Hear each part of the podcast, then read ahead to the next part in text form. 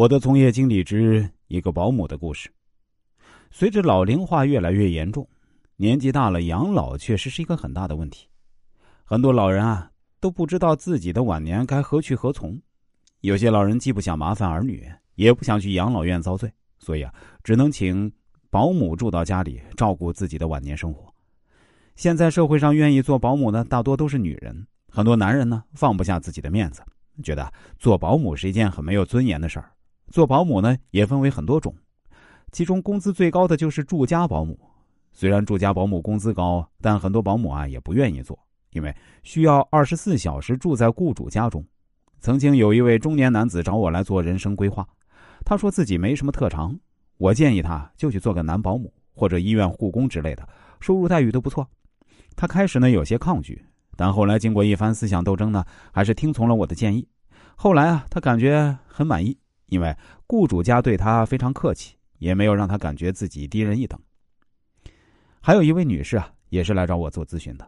她发来一资料，我对她说：“你是一个能吃苦的人，也受得了委屈，非常适合做家政服务。”她回答说：“老师，您说对了，我今年五十三岁，已经当了十年的保姆。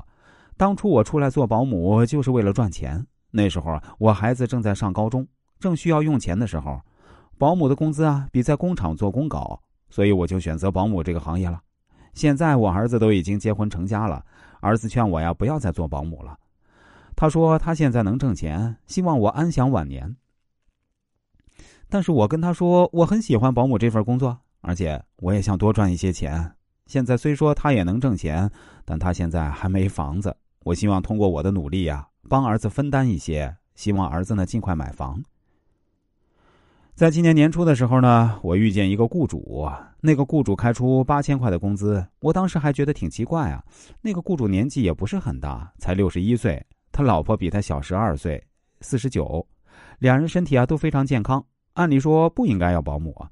而且那个雇主提出的要求呢也很奇葩，他要求保姆得长得漂亮，我还第一次见提出这样要求的雇主。